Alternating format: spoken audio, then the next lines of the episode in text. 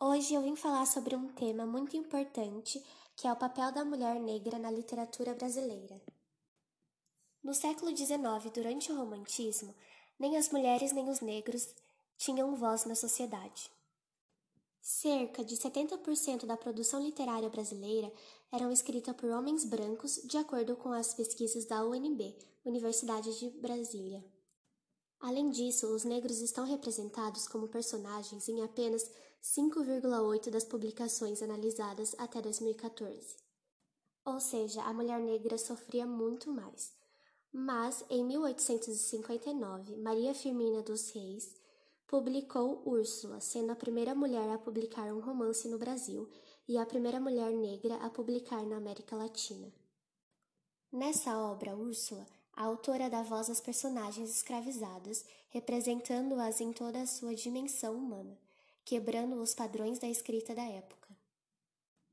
Outra obra muito importante é a da Carolina Maria de Jesus, ela morava na favela em São Paulo, era catadora e levava uma vida muito precária. Ela desabafava e relatava seu cotidiano em seu diário, que foi encontrado no lixo. O livro ficou conhecido como Quarto de Despejo. Além delas, temos várias outras mulheres negras que lutam por seus direitos e igualdade na sociedade, como Jennifer Nascimento, que lançou seu primeiro livro chamado Terra Fértil temos também a Ana Maria Gonçalves, que ficou conhecida pelo seu livro Um Defeito de Cor, em 2006.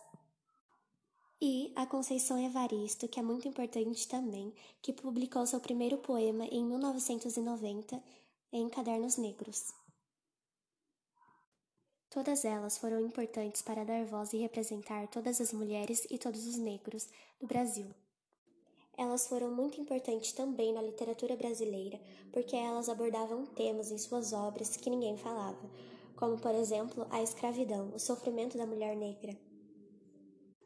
E esse foi o tema de hoje. Eu espero que vocês tenham gostado e adquirido um pouco mais de conhecimento sobre esse maravilhoso tema. Até a próxima!